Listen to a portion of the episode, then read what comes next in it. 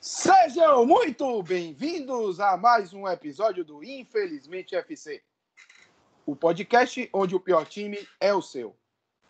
E primeiro, vocês podem ver aqui a bancada, o bom e velho Anderson, o bom e velho Daniel, mas temos uma novidade. Temos, agora nós temos pessoas de todas as cinco regiões do Brasil. Somos mais inclusivos do que a Série A. Igor, venha, se apresente seu nome, clube do coração, um ídolo e o principal, um jogador que você odeia. Salve, salve, galera. É um prazer aqui, uma satisfação enorme estar com vocês, poder é, somar nesse desafio. Bom, como o Tiagão já adiantou, me chamo Igor, né? Sou do, de Belém do Pará, representando a região norte. Uma baita responsabilidade, né? Time do coração, Paysandu Esporte Clube, o maior campeão da Amazônia. Ah, um ídolo, ídolo histórico do clube é o Vandic Lima. É, marcou na quase todos os gols do Paysandu na, na final da Copa dos Campeões em cima do Cruzeiro, nosso maior título. E o jogador que eu mais odeio, é difícil não puxar um jogador do Remo, né? Talvez o jogador que eu mais odeio seja o Landu. É um cara assim que. Desgraçado, rapaz, fazer agora no Paysandu. Cara, parecia que chegava no reparo, o cara fazia de doido e, e dava um trabalho, mas é isso. Muito bom, muito bem. Eu pensei que você ia puxar um cara que passou há pouco tempo aí, um tal de Neto Baiano, mas foi uma escolha muito melhor. Mas não é para a gente não está aqui apenas para apresentar nosso locutor de rádio esportivo.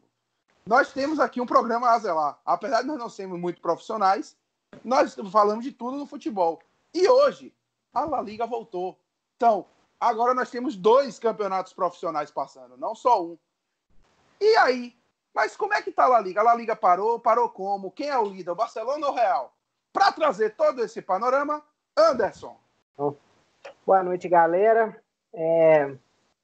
Vamos falar um pouco sobre a La Liga, né? O campeonato gaúcho europeu, que, como to todo bom campeonato gaúcho, está com a briga de título de campeonato gaúcho. Barcelona e Real Madrid disputam o título, porém não não é como nos últimos anos. É, eu diria que esse ano a La Liga está no nível, digamos, bem abaixo do que costuma ser. No nível do Campeonato Gaúcho? No nível do Campeonato Gaúcho. É, Barcelona e Real Madrid costumam fazer pontuações altíssimas, né? Ser completamente dominantes, disputarem o título ponto a ponto. E tá tendo disputa ponto a ponto, mas no nível bem, bem fraco, assim, né? Real Madrid e Barcelona trocaram muito de posição durante o campeonato. Barça liderava, Real Madrid tomava liderança, tropeçava e sucessivamente assim. No momento, Barcelona 58 pontos, Real Madrid 56. O Barcelona que vive uma instabilidade completa na temporada, né? É, demissão do Enes Valverde, que nunca foi unanimidade, a contratação do Kik Setien, que vem tentando implementar o seu jogo, que dizem ser a filosofia do Barcelona, posse de bola, domínio completo do espaço, do campo de ataque, mas os resultados vêm sendo pouco satisfatórios, né? Placares muito magros.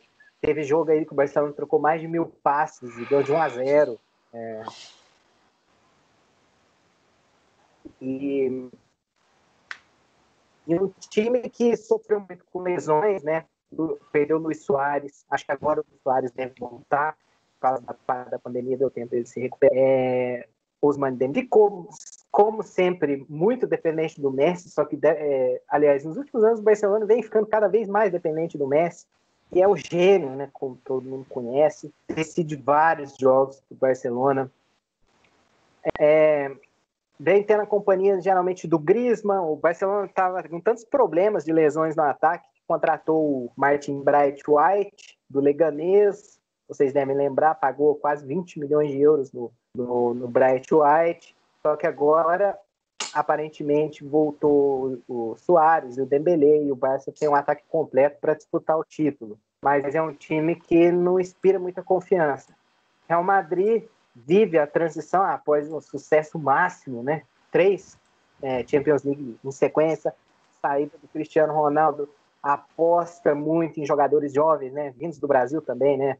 Vinícius Júnior, Renier, Rodrigo. É, ainda não encaixou, parece ter uma, uma melhora, principalmente com a entrada do Federico Valverde no meio-campo. O Zidane ainda tenta achar um, um, um padrão. É, vem mudando muitas peças, né? O Marcelo vem perdendo espaço, vem jogando o Mendy. O, o Benzema assume um protagonismo que sempre se esperou dele, mas sempre foi ofuscado pelo Cristiano Ronaldo. Agora ele começa a trazer essa responsabilidade para ele. Real Madrid também tem um problema a resolver. Luka Modric, bola de ouro, contestável, mas bola de ouro. Vem também não tendo atuações muito satisfatórias. Então, o Real Madrid é um aglomerado de muito de ótimos jogadores, jogadores muito promissores, mas que ainda não consigo ver como um time. Perdeu o Manchester City na ida da Champions League por 2 a 1 em pleno Santiago Bernabéu. Santiago Bernabéu, inclusive, que está em reformas, o Real Madrid vai jogar no estádio Alfredo de Stefano, que é minúsculo.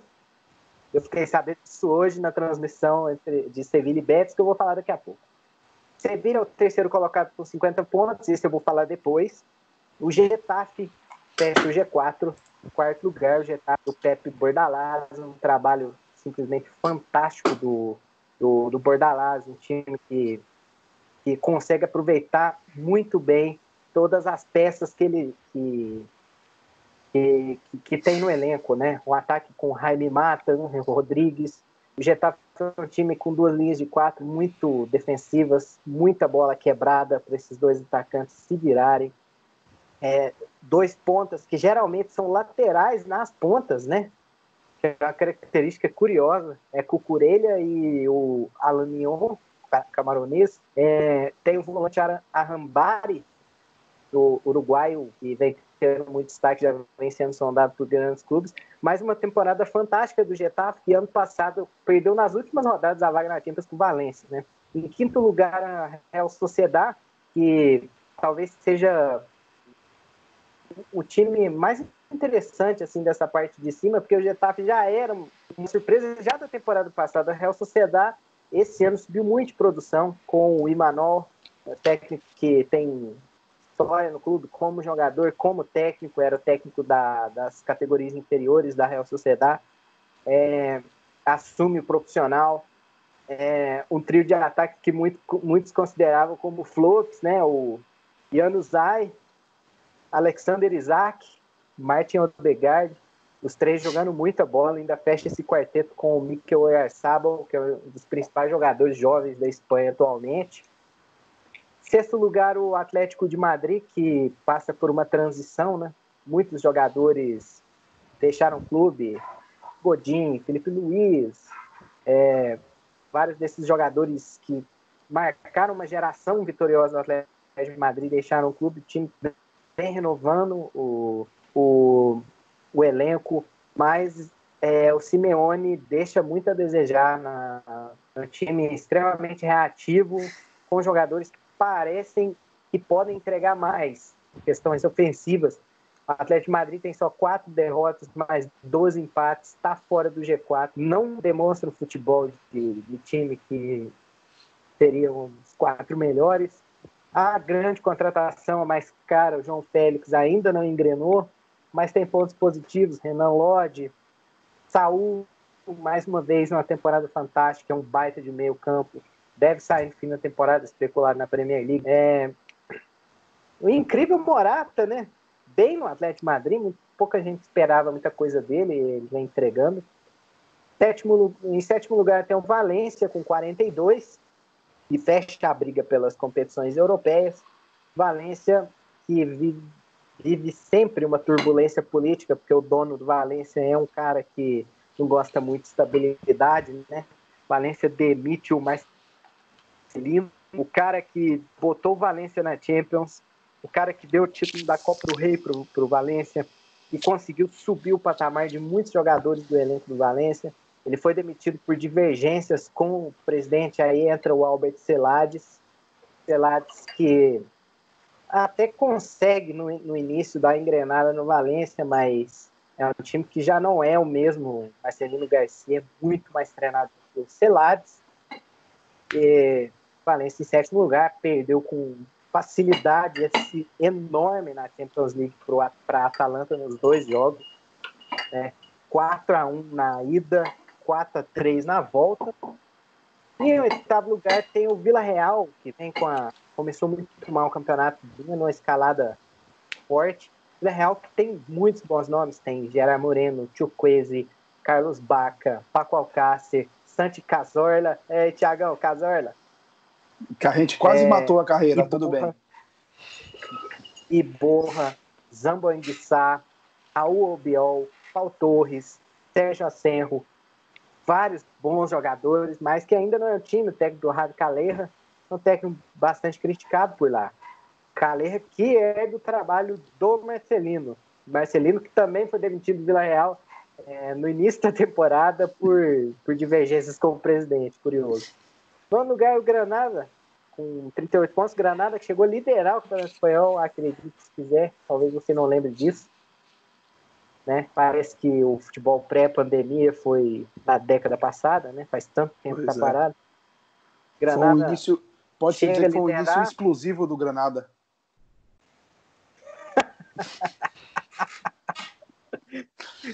Enfim, o, o Granada principalmente para o meia Poetas, bom jogador.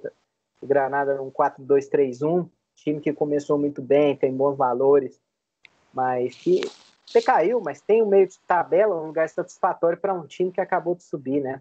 E Granada tem investimento chinês, bom lembrar. Décimo lugar, Atlético de Bilbao, que o Igor vai falar mais tarde. Está na final da Copa do Rei, clássico básico contra o Real Sociedade, que não vai acontecer por agora. É bom que se diga.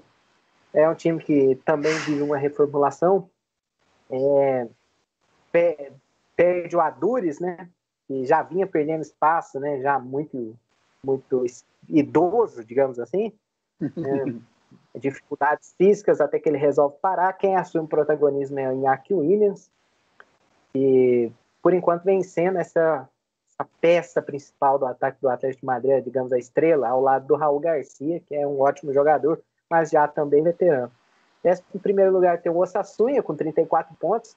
O Osassunha que também subiu na temporada passada e que também me surpreendendo, principalmente com os gols de time Ávila, que foi até especular no Barcelona, um argentino, que tinha jogado a temporada passada pelo Huesca. É... Posso destacar também Roberto Torres, meia, meia atacante, que é, é ídolo do clube, jogou, tem 31 anos e sempre jogou no Osassunha. O time faz uma temporada sem susto Décimo segundo lugar, o Betis, que eu vou falar mais adiante sobre o jogo, né? E sobre uhum. a temporada dos dois times. Décimo terceiro lugar, o Levante, que, bom, tá longe do Z4, tá bom, né? Destacar o dupla de meias do Levante, o José Campanha, que, que é muito bom jogador, surgiu como uma, uma, um bom prospecto, mas acabou que foi meio escanteado, assim, perdeu um pouco de espaço. Vem recuperando esse protagonismo Levante ao lado do Enis Bardi, um montenegrino, muito bom de bola também, jogador com capacidade criativa enorme, e o Roger Martins, centroavante deles, que é aquele centroavante típico espanhol, né? Toscão, faz os seus golzinhos de cabeça, da bola cruzada. Em 14 lugar, o Alavés, que já há tempos vem se mantendo na elite, né? Subiu, tem um bom projeto, sempre consegue bons jogadores a custos baixos sacar a dupla de ataque Lucas Pérez, ex-Arsenal, bate na madeira aí, Thiago. Não, isso não foi nem tão mal, mas vamos bater. É, Lucas Pérez e Rosselu, meia Vitor Camaraça, que fez boa temporada passada pelo Cardiff na primeira divisão inglesa. Alex Vidal, aquele ex-Barcelona, Sevilha, um ala, talvez vocês lembrem, são bons jogadores. Goleiro Fernando Pacheco também. 15 lugar, o Valladolid, do Ronaldo Fenômeno.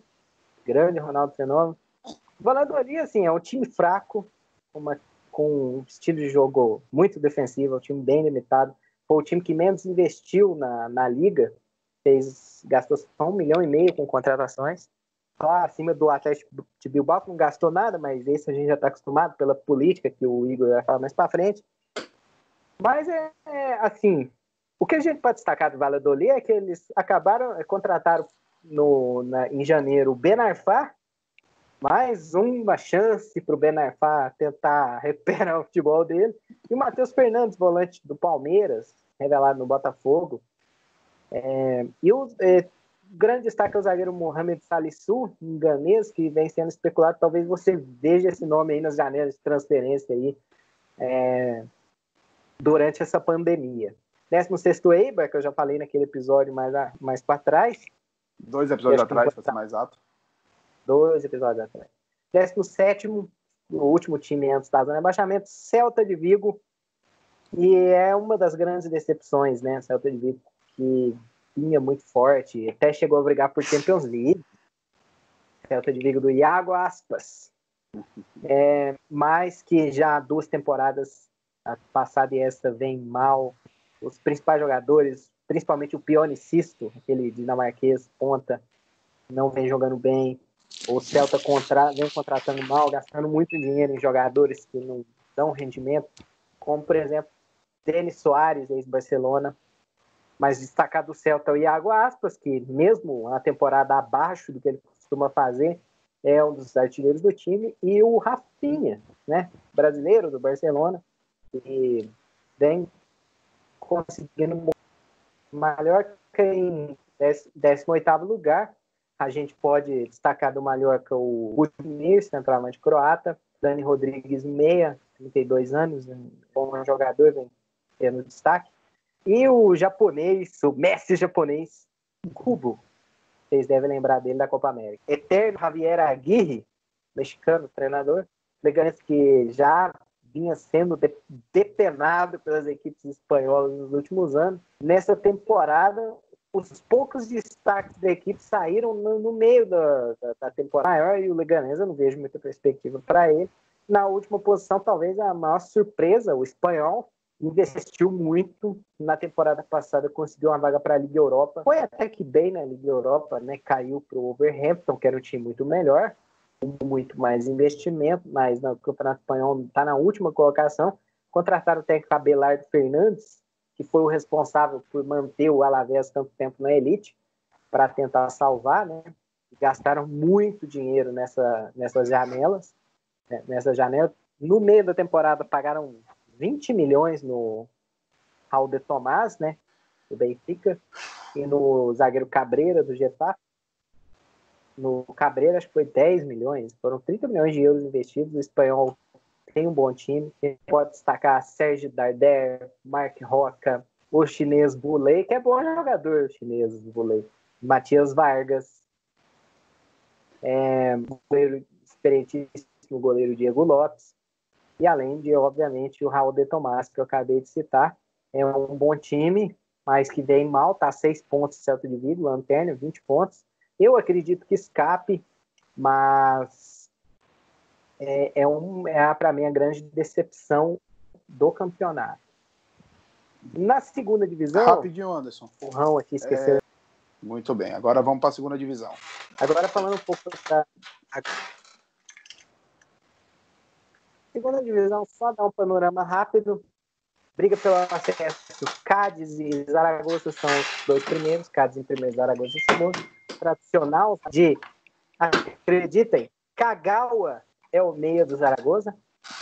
O Cádiz é um, é um time que faz parte daquele conglomerado de equipes que envolve o Dinese e, e o Watford. O Cádiz faz parte desse processo.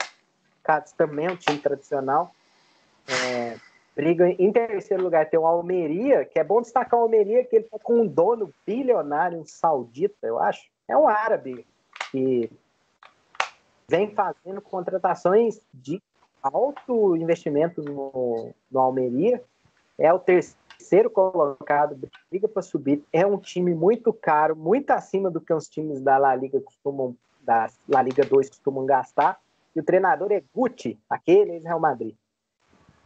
Outro Muito destaque bem. que eu posso dar é o Deportivo La Coruña brigando para não cair, Málaga também brigando para não cair, Racing Santander na lanterna. E no, na zona de playoff tem dois times que estavam na La Liga ano passado, o Esca e o Girona. Agora, posso dar uma passada sobre o jogo hoje, Thiago? Pode, para fechar o, o jogo de hoje. Para os que não sabem, nós estamos gravando no dia da volta. Então, aí hoje eu assisti Sevilha 2, Bet 0, clássico da Andaluzia. É, falar um pouco de Sevilha do Lopetegui, né? Que é um time que hoje a gente pode destacar é, a boa partida do Lucas Ocampos, que vinha sendo um dos principais jogadores de Sevilha, é o artilheiro de Sevilha na temporada, com acho que 10 ou 11 gols, não lembro ao certo. É um jogador que Sevilha joga num 4-3-3, né? Com muita liberdade para os pontas atacarem, o Reguilhon na esquerda e o Jesus Navas, aquele, à direita, apertados a, a, todo tempo atacando, agredindo a, a, o, os lados do campo do Betis, muitos cruzamentos, o Campos com mais liberdade de movimentação, Munir também, porque o Munir já é um não é um ponta, né? É um jogador mais de movimentação mesmo, pode jogar de, de falso 9, de segundo atacante. É, a, a, capacidade da armação ficava com Rordan e Oliver Torres. Eu não sou muito fã do Oliver Torres, eu prefiro o Banega, mas enfim, o Juan Rordan é um bom jogador. Tinha falado dele lá no episódio do Eibar, maior venda da história do Eibar. Dupla de zaga também, para ficar de olho. Diego Carlos, principalmente, pode pintar na seleção aí nas próximas convocações, quando o futebol voltar. Zagueiro de muita força física, velocidade, sempre na bola dividida, bom na bola aérea. Complementa muito com o Koundé, que é, o, que é um zagueiro mais técnico. É, Sevilha ganhou com facilidade, assim, né? O Betis muito mal. E eu até estava pensando durante o jogo como o técnico do Betis, que é o Rubi Perico, que é o que conseguiu a boa campanha com o espanhol na temporada passada, ele limita muitas ações dos jogadores do Betis, que é um bom time, né? Você pensa o Fekir, que é um jogador campeão do mundo pela França, uma contratação que era especulada no Liverpool, do Klopp, que foi para o Betis por uma série de razões, né? Questões físicas, mas é, Sérgio Canales, é, Borja Iglesias, que na temporada passada foi um dos artilheiros do campeonato pelo espanhol. Os laterais são bons, principalmente o Emerson, vocês devem conhecer da seleção olímpica, né? Um, lateral que lembra muito o Maicon, né? Um jogador de muita explosão, chegada fácil ataque. É, no banco tinha Andrés Guardado, que é um jogadoraço, assim, com uma carreira espetacular. Diego Lainez, mexicano, também, bom jogador. O Betis é um bom time, mas é quer dizer, tem bons jogadores, mas não funciona como time. É, viu o Betis tentando, né? O Guido Rodrigues, que era o primeiro volante, voltar a fazer uma linha de três com a dupla de zaga e os alas subiam.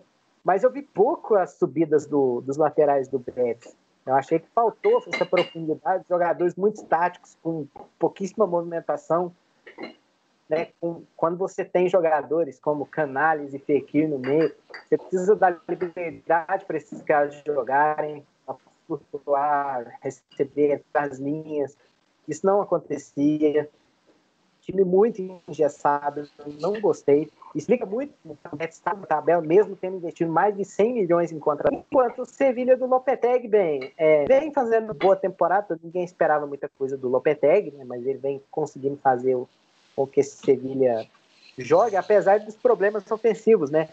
O Sevilha contrata o De Jong, que hoje jogou muito mal, né? Mais uma vez. Horrível. Desde o início da temporada, o, o Lopetegui insiste no De Jong. Tinha contratado o Dabur, aquele israelense que jogava no Salzburg, é, que tinha números excelentes no, no Salzburg e acaba que ele não recebe muitas oportunidades, é emprestado. O Ticharito também é contratado, não dá certo, volta para futebol espanhol. Aí eles contratam agora o Enesiri, que eu falei mais cedo, destaque do Leganês e da seleção marroquina, e segue essa busca pelo 9 de Sevilha, né? E vem produzindo muitos gols, os números do, do De Jong, que é o jogador que mais jogou, são tímidos. É, mas é, é o bom time não no nível do que Sevilha já foi. O Sevilha já foi um time bem melhor, mas é um bom começo do Sevilha. É, conseguiu boas contratações. É, se Reguilhão ficar em definitivo, seria uma boa adição para o elenco do, do Sevilha. É, a dupla de zaga é muito boa, resta saber até quando vão ficar no, no Sevilha, né? Porque o Sevilha é um clube exportador, digamos assim. E Sevilha ganha com facilidade, pênalti, apesar do pênalti ter sido, né? Pelo amor de Deus, daquele jeito. É de jeito nenhum, pelo amor de Deus. Que não foi pênalti, mas enfim, o, o Campos bateu, fez 1x0 e depois Fernando, brasileiro, Fernando, faz 2 a 0 cruzamento guido por o jogador de Sevilha, que eu esqueci qual foi, desvia de letra, e o Fernando aparece no meio da zaga do Sevilha para testar e fazer 2 a 0 Betis não ameaçou o Sevilha em nenhum momento do jogo, foi ridículo, na minha opinião. Clássico, né? Para destacar também, temos outro clássico na rodada para terminar.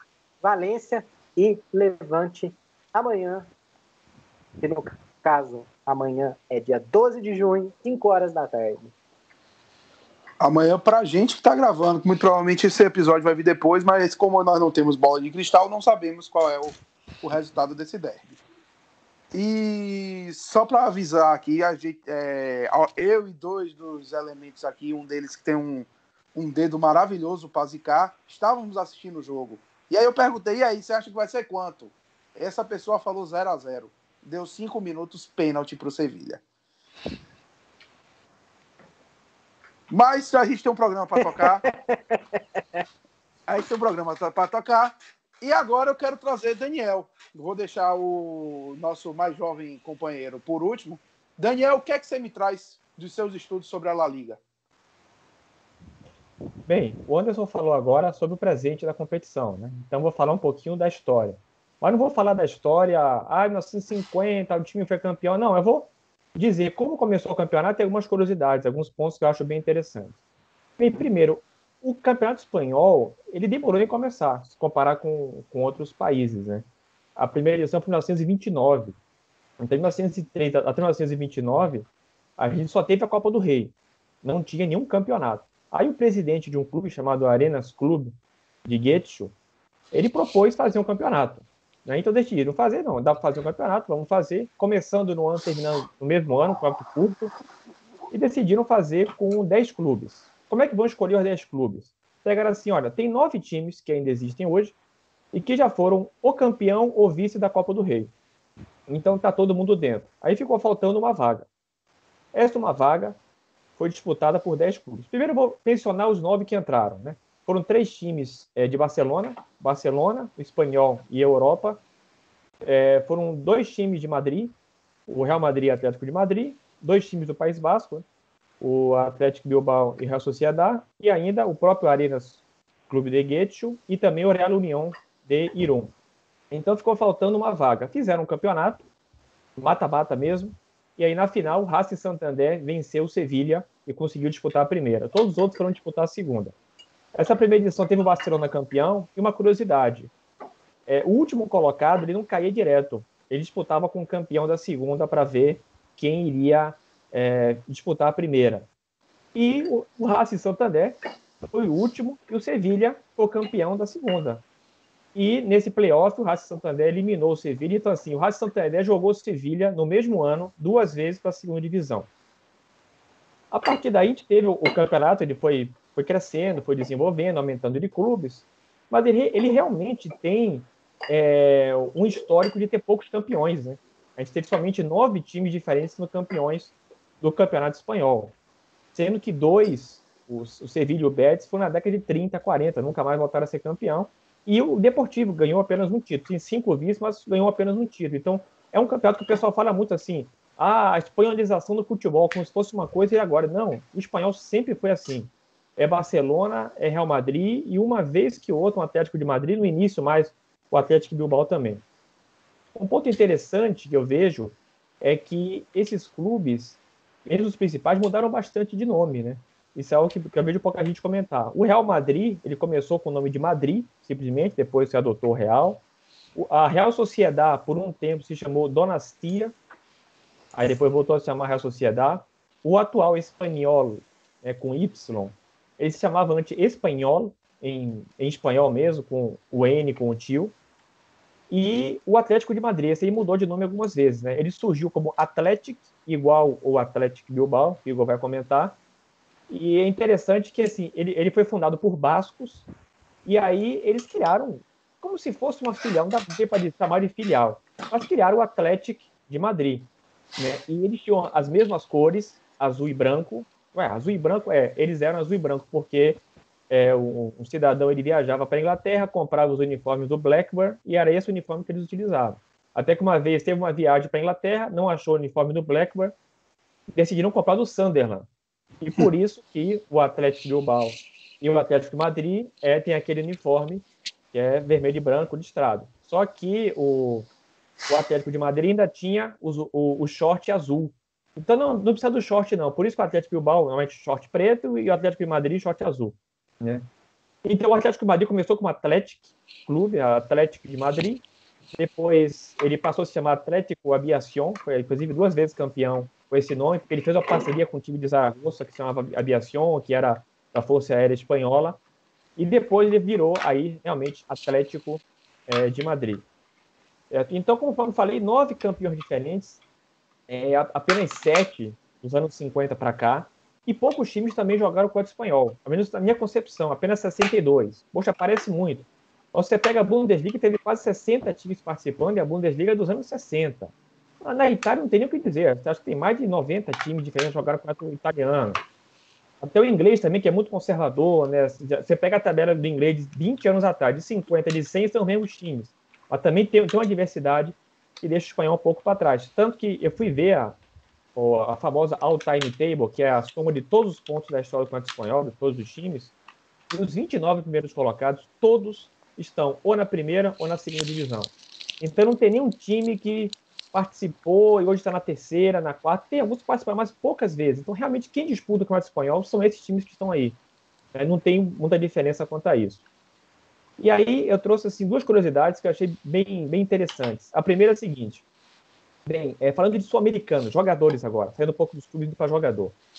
O primeiro jogador sul-americano artilheiro no campeonato espanhol. Você para pensar uns 30 segundos, talvez venha assim, Alfredo de Stefano, argentino. Sim, foi eles. Aí eu parei a pensar, quem foi o segundo? Deve ter sido um brasileiro. Não, não foi um brasileiro. Ah, foi outro argentino? Não foi um argentino. Ah, então foi um uruguai. Não, não foi um uruguai. Foi um peruano. 61, 62, Juan Seminário, jogava no Zaragoza. Ele foi artilheiro do campeonato espanhol. Então a gente teve um peruano artilheiro contra espanhol antes de um brasileiro, antes de um uruguaio. E aí eu fui pesquisar, certo? E qual foi o próximo? Aí eu falei, pô, deve ter sido um brasileiro. Não, não foi. Ah, foi outro argentino. Não, não foi. Foi um Uruguai. Agora foi um Uruguai. Não foi também. Por incrível que pareça, foi um Paraguai. O futebol do, do Peru até anos 60, ok. Agora o Paraguai era bem, bem fraco. Cayetano Rey, ele jogou no Barcelona, 64, 65, foi artilheiro do campeonato. Aí, finalmente, 67, 66, 67, tivemos um brasileiro artilheiro, que foi o Valdo, que é o maior artilheiro da história do Fluminense. Ele foi para o Valência, e foi artilheiro do Campeonato Espanhol.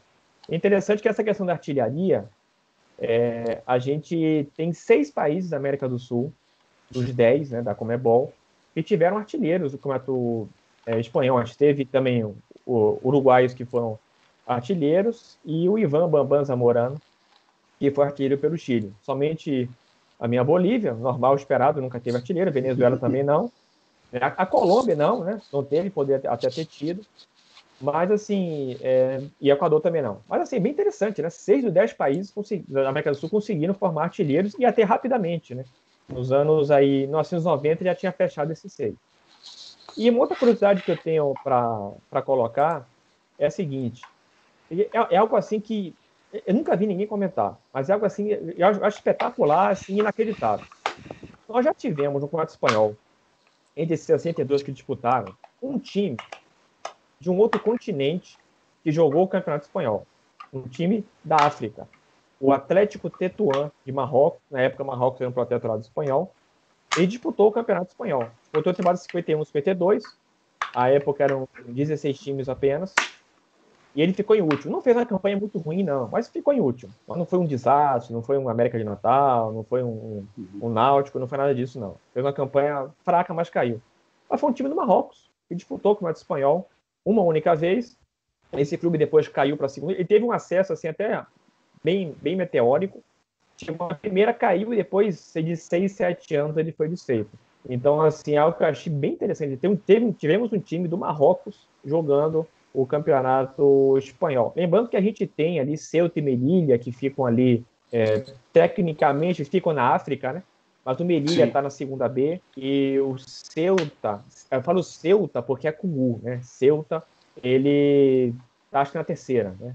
E dos clubes que iniciaram o campeonato, todo mundo sabe onde está onde, onde tá o Barcelona, o Real Madrid, o Espanhol, entre outros. Mas dois, três que eu mencionei, né? Que, que, que as pessoas talvez não conheçam muito, a Europa de Barcelona, ele está ainda jogando futebol, mas em divisões inferiores. O Real União de Irum, ele está na segunda B, que é a terceira divisão.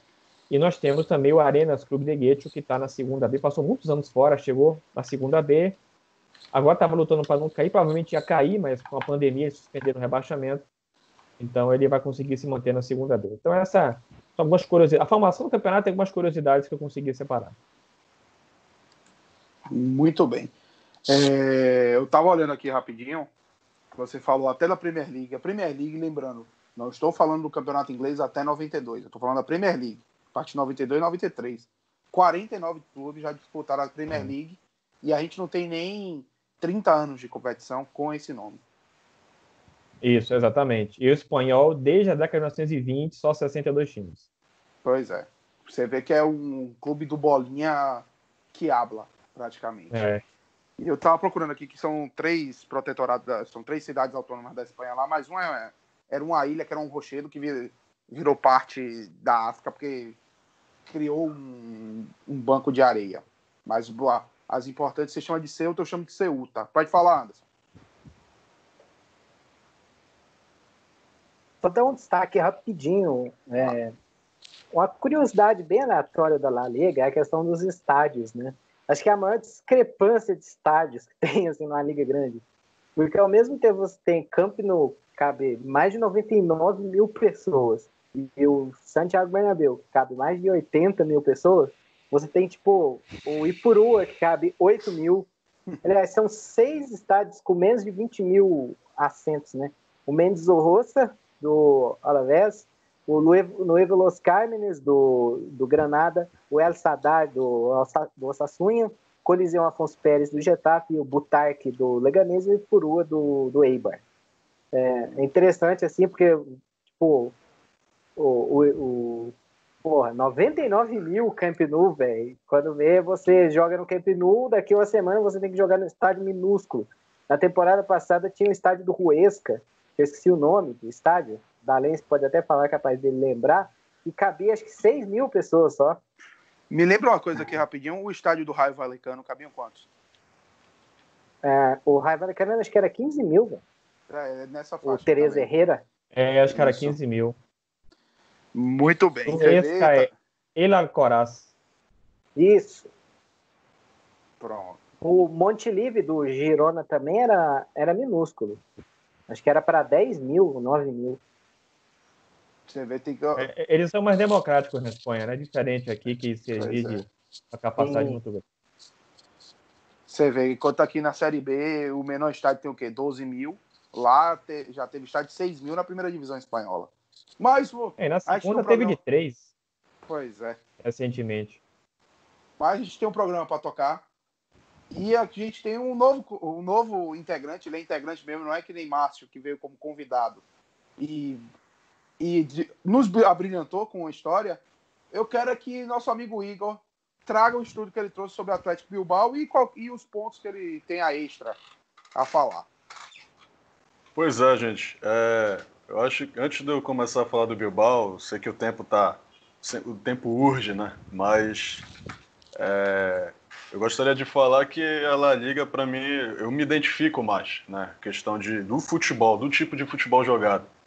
Ainda que culturalmente o Brasil, em termos de sistema de jogo, ele parta de um, de um, de um lugar diferente, né? A origem diferente do da Espanha, que busca mais um posicional, ainda que seja um jogo, é, principalmente na La Liga de 2019 e 2020, a atual, de muita transição e por falar em transição, é, o que me chamou a atenção a respeito da tática é, é curioso porque os times que melhor é, executam o plano de jogo são os que estão numa posição confortável na tabela, digamos assim. Aqueles que não conseguem desenvolver estão abaixo. Mas isso é uma curiosidade que fica para daqui a pouquinho. Bom, eu na pesquisa, né, para participar aqui do podcast, que é um, pô, é um desafio enorme para mim, é, eu fui vendo algumas curiosidades, assim como o Daniel, a respeito de La Liga, e o que fez me chamar a atenção, apesar de eu não ter nutrido nenhum tipo de simpatia pela equipe até então, foi a participação é, do Atlético Bilbao em grandes jogos.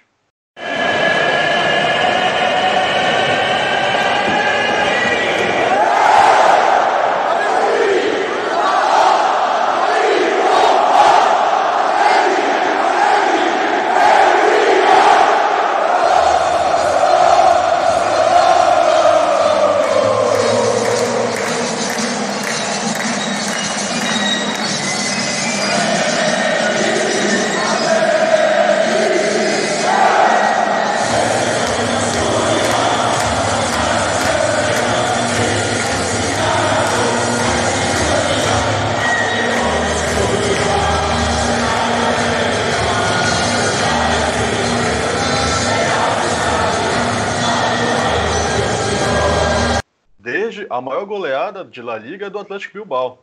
Ele meteu 12 a 1 no Barcelona. E tipo assim, entre as maiores goleadas, e a gente vai pegar das que de 10 gols até 12 gols, né?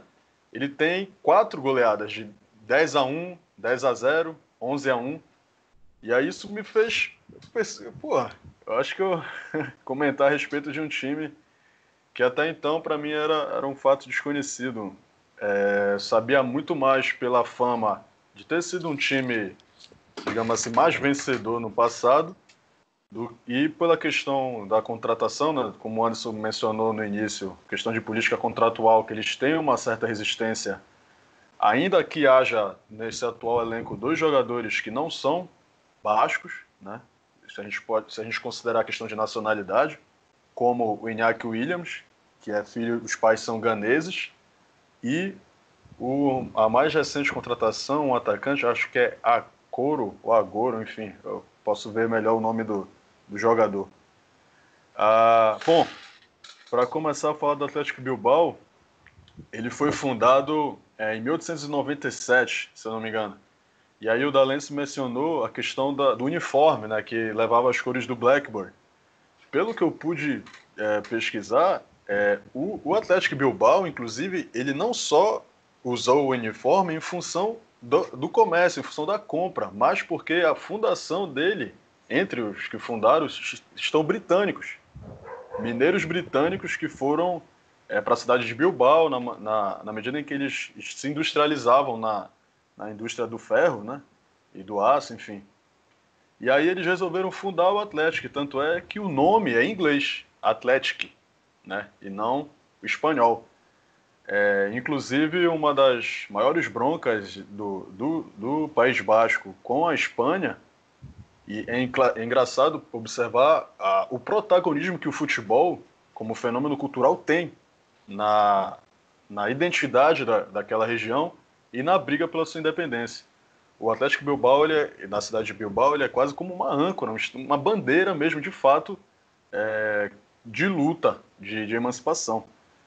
Porque durante a ditadura franquista, eles foram obrigados a usar o nome espanhol, Atlético, e não Atlético. E essa, esses e outros cerceamentos fizeram com que eles né, alimentassem uma, uma discordância maior do que apenas posicionamento, mas uma radicalidade, né, passassem a ser mais radicais nos seus posicionamentos. É, mais tarde, como o próprio Dalence mencionou, eles vão, né, por uma questão de não ter o uniforme do Blackburn Rovers, eles vão pegar o do Sunderland. Né, e essa é a ligação que o Atlético Bilbao tem com a Inglaterra. a, a, o, o curioso também a respeito da política de contratação é que inicialmente o clube não, não buscava isso isso acabou sendo uma exigência de reclamações de outros times do, é, da região basca que utilizavam na época que hoje em dia, inclusive, não, não utiliza mais, que é, por exemplo, o caso do Real, da Real Sociedade, que na época era chamada de União Ciclista de San Sebastián. Então, por uma exigência do, dos outros times, o Bilbao acabou adotando. E por questões ulteriores, tais quais identidade, ele passou né, a, a utilizar essa política de contratação até então. Mas é, eles não, não apenas é, contratam jogadores nascidos. Atualmente, os jogadores bastam ter uma familiaridade com a cultura em que eles já, é, já são aceitos, ao exemplo do Iñaki Williams. Inclusive, o nome do, do, do Williams ele, ele é usado como uma forma dos pais homenagearem é, a região pelo acolhimento que eles tiveram, pois, pois são imigrantes ganeses. Certo? Bom, é, o, vale, vale a pena ressaltar que, o, como o Dalens falou da questão da filial, foram estudantes bascos né, que foram para Madrid e fundaram o Atlético de Madrid. E tem toda essa essa relação. Mas em 1921, o time da capital de Madrid, é, digamos assim, conquistou sua independência do, do Bilbao e permanece assim até hoje. É, a questão do escudo, para a gente observar como é tão forte a questão da representatividade do clube, eles homenageiam algumas situações referenciais e alguns elementos da região, tal qual a árvore de Guernica, que, que foi sobrevivente de bombardeios durante a Guerra Civil Espanhola.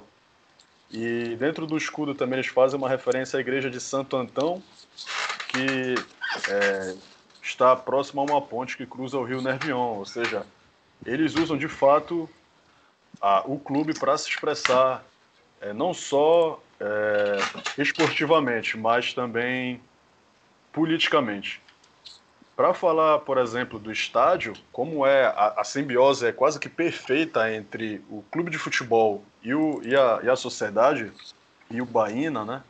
O São Mamés ele é fruto da, da arquitetura, da arquitetura local. Inclusive, ele é, ele é motivo de, de orgulho. É, o estádio de futebol ele é motivo de orgulho cultural dos bilbaínos. E, e a capacidade atual dele, depois da reforma moderníssima, né? comportando camarotes e restaurantes né, ao longo dos seus anéis exteriores é de 53 mil, é, 53 mil pessoas. Bom, é, o, o, como eu falei anteriormente, o Bilbao ele é considerado o primeiro campeão nacional da Espanha. Inclusive, ele possui 33 títulos espanhóis, se eu não me engano. É, oito Copas, Copas, Copas não, oito taças da Espanha antes da, de La Liga e mais 23 é, Copas do Rei, né? Inclusive era um, já foi por muito tempo um dos maiores vencedores e duas super taças da Espanha. É, ele junto com ainda é o maior campeão. Pois é, ainda é o maior campeão, né? Inclusive é, ele, ele e o Real Madrid, é, eles são os únicos campeões invictos de La Liga ou da Liga espanhola, melhor dizendo, né? E o Bilbao tem o terceiro maior goleador da história da Liga Espanhola. Se não me engano, é o terceiro ou quarto, que é o Telmo Zarra, com 250 gols. Eu acho interessante fazer uma menção honrosa a Telmo Zarra, porque é, impression... é simplesmente assombroso o número dele, por exemplo, com a Espanha, se eu não me engano. Ele tem 20, 20 jogos e 20 gols pela Espanha. É uma coisa assim. É... eu fiquei espantado tamanho, diante de tamanha performance, né? E ele é o ele jamais foi rebaixado, Atlético Bilbao, desde o início do campeonato. Ele nunca passou por um descenso. A respeito da rivalidade da equipe, né, os maiores rivais, claro, é, há uma alternância entre os maiores rivais em determinada época. Por exemplo, o questão do Barcelona já foi por disputar a hegemonia né, do Campeonato Espanhol até 1950, ali, na, na época que o, que o Real Madrid surge como uma potência eles disputaram os títulos, né? Quem era o mais vencedor do, do futebol espanhol. E aí o Barcelona, por muito tempo, foi um grande rival, quiçá o principal rival. É, entretanto, com, a, com, o surgimento do Real Madrid e, e, da, e da, questão é, da ditadura franquista se utilizar, apesar de que Franco era torcedor do Atlético de Madrid, se utilizar do, do símbolo Real Madrid para é, o seu projeto de poder, o Real Madrid se torna, acaba se tornando um dos maiores rivais, e até hoje é muito hostil a, a partida, o jogo entre Atlético de Bilbao e Real Madrid. É, e o outro rival dele é, é a Real Sociedad, por, inclusive vão fazer a final da Copa do Rei, e que não aconteceu, ou, acho, acredito que não tenha data prevista em função de que é, é desejada a presença de torcedores no estádio, devido à, importância né, do, do derby.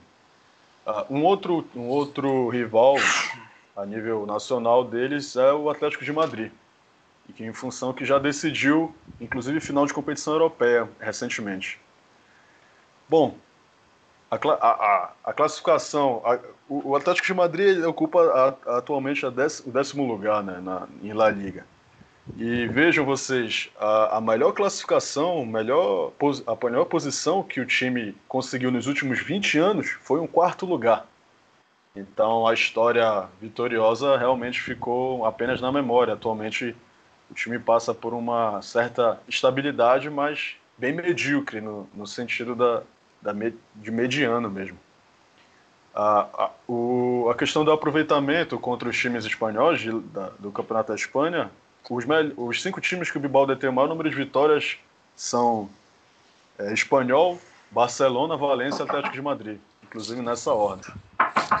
Bom, o elenco atual é, conta com 24 jogadores. Tô gravando, posso não. Tô gravando, peraí. Entre não, dois deles gravando. são selecionáveis, que é Inigo Martins e o Nai Nunes, zagueiros da, da seleção espanhola. Ah, em termos de. O treinador é o Gasca Garitano. Ele tem uma carreira recente com poucos clubes, inclusive na temporada passada ele estava no Atlético de Bilbao B e assumiu esse ano. É, o destaque, como o Anderson mencionou, a questão do, do destaque Iñaki Williams e Raul Garcia, mas já pegando o gancho né, de como, a, como se comporta taticamente o Bilbao nessa temporada, eu vou citar mais outros que, ao meu ver, são destaques, tais quais Yuri Berchis, lateral esquerdo, o Ander Capa, que é o lateral direito e, e, é o jogador que mais tem assistências no atual elenco, com quatro assistências em La Liga. O Raul Garcia tem nove gols, ele meio que vai já é, substituindo à altura, nesse momento, o Adures, em função da, da, da aposentadoria precoce, por conta de uma lesão no quadril. É, e aí, já pegando esse gancho, eu posso falar a respeito da, de como ele, o Bilbao, taticamente, se comporta, tem se comportado na atual liga. É, a, a, formação assim, mais comum, né, colocar dessa maneira, que o Bilbao utiliza nas partidas é um 4-2-3-1. Inclusive, isso já, já tem um tempinho o time atua nessa formação. Mas o que, o, qual o detalhe maior? É que ele usa muito o jogo exterior, né, o jogo por fora usando muitos laterais. Só que é, o detalhe é, como talvez seja um jogo mais próximo de um posicional, eles não, eles invertem pouco o lado das jogadas. Não que o jogo posicional não possa inver, inverter as jogadas, mas é algo muito tipo assim, se o jogo, se a saída de bola for pela direita, a, a jogada necessariamente vai terminar pela direita em termos estatísticos e até mesmo durante os jogos, é possível observar que há uma, uma espécie de é, preferência de atacar do lado da bola. Inclusive utilizando o Berx menos, mas ainda assim sendo utilizado, e o Undercapa. Né? Inclusive, como eu citei, ele é o maior assistente do time na temporada. Eles, têm, é, eles usam pouco, de pouco passe vertical, e geralmente fora de casa, até mesmo dentro de casa, eles costumam é, atuar de maneira com que não, não sofram riscos. E o que é interessante é que a maneira que eles atacam está diretamente ligada com a maneira que eles se defendem. Por quê? Porque atacando pelas laterais, usando esse, usando esse jogo pelas bandas, né, por fora, e o, o, o treinador acredita que, caso haja perda de posse de bola, seja mais difícil do time sofrer um contragolpe do, do adversário vindo daquela região do campo.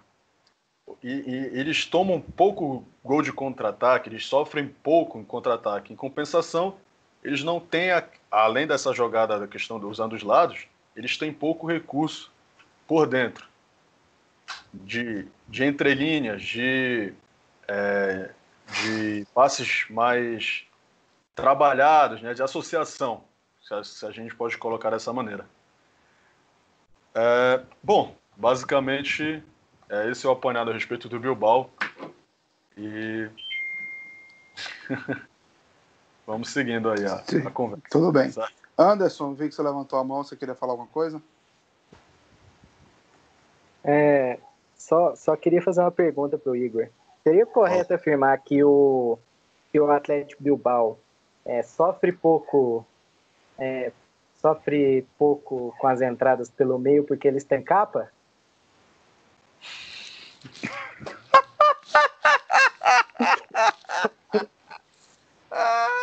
Não, agora, agora eu vou falar sério. viu?